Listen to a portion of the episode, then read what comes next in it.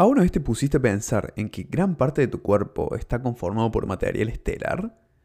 Si nunca te planteaste eso, este es el momento para hacerlo. Bienvenido al podcast.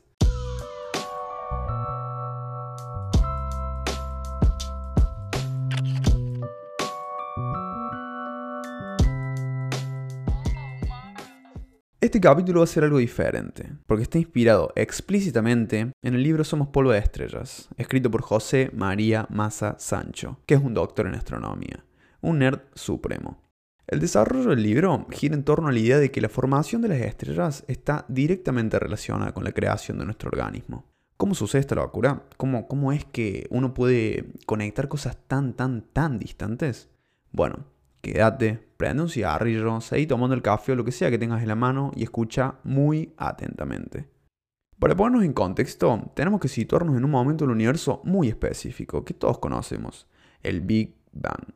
Para aquellos que no saben qué es el Big Bang, el Big Bang se entiende como el principio del universo, el inicio del tiempo, del espacio y de la materia, así como de película. Antes de ese momento no existía nada. Y es como complicado entenderlo, porque vos decís que no había vacío, no existía, no sé, un, átomo que, que explotó, una piedra.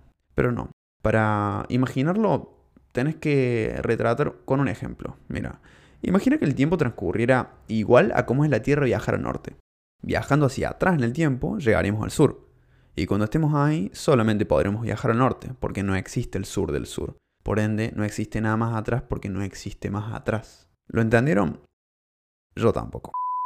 No, mentira, yo creo que se comprende. El padre de esta teoría es Georges Lemaitre. Después, esta teoría se fue desarrollando más profundamente por otros científicos. Pero el foco del episodio no se va a basar en tecnicidades ni en nombres de científicos con apellidos que no sé pronunciar. Lo que sí podemos hablar es de que en el inicio del todo existían dos elementos fundamentales, el hidrógeno y el helio. Y la composición química del universo no fue cambiando mucho hasta pasados miles de años cuando empezó a aumentar la temperatura. A lo que vamos ahora es a lo importante, y es algo realmente zarpado. Lo zarpado es la importancia de las estrellas en todo esto. Abro un paréntesis para decir que si fueron al campo alguna vez en su vida, saben que las estrellas son mágicas. O sea, son, un espectáculo para ver. Eh, con amigos, solos, si lo prefieren, no sé. Pero nadie me puede contradecir cuando digo que son algo único. Pero bueno, dejo el momento madre tierra de lado y volvemos a lo que, a lo que nos compete.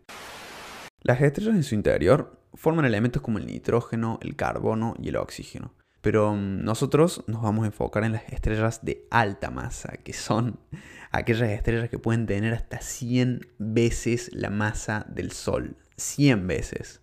Así de monstruoso como suena. Y es más, nos vamos a enfocar mm, más precisamente en qué pasa cuando esas estrellas de alta masa agotan su combustible.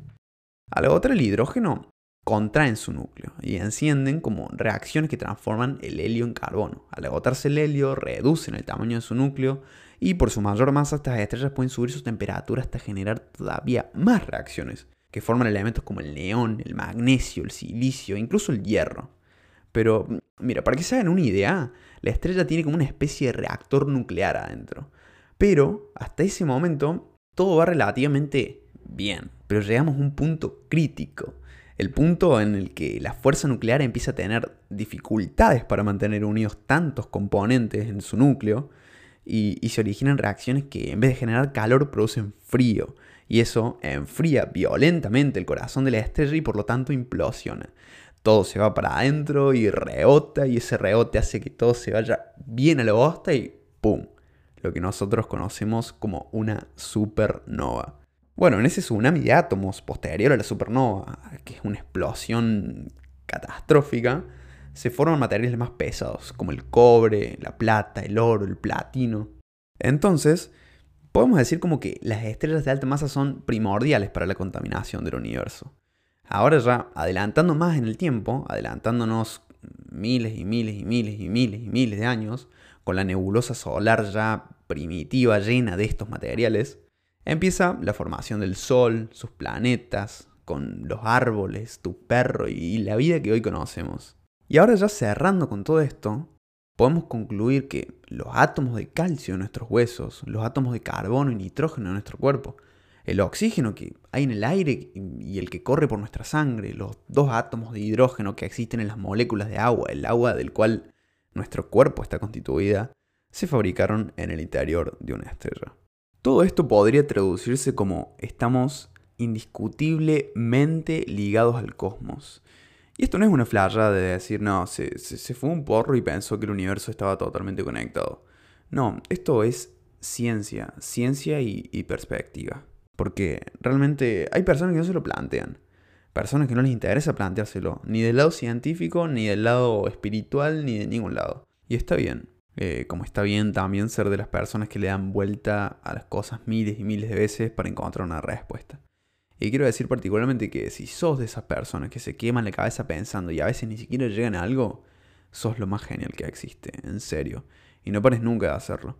En mi opinión personal, la clave y la llave del mundo es dudar. Asombrarse y fascinarse con todo lo que pasa alrededor. Hacerte preguntas absolutamente todo y, y experimentar ese tipo de sensaciones. El otro día con Adriel estamos hablando y, le decía como que esta generación tiene un abanico de oportunidades enorme para poder elegir. Y eso también conlleva una gran responsabilidad porque mm, al tener tantas cosas enfrente, uno quiere acaparar todo, quiere tocar todo y quiere experimentarlo y, y, está bien para mí, es parte de la naturaleza del hombre.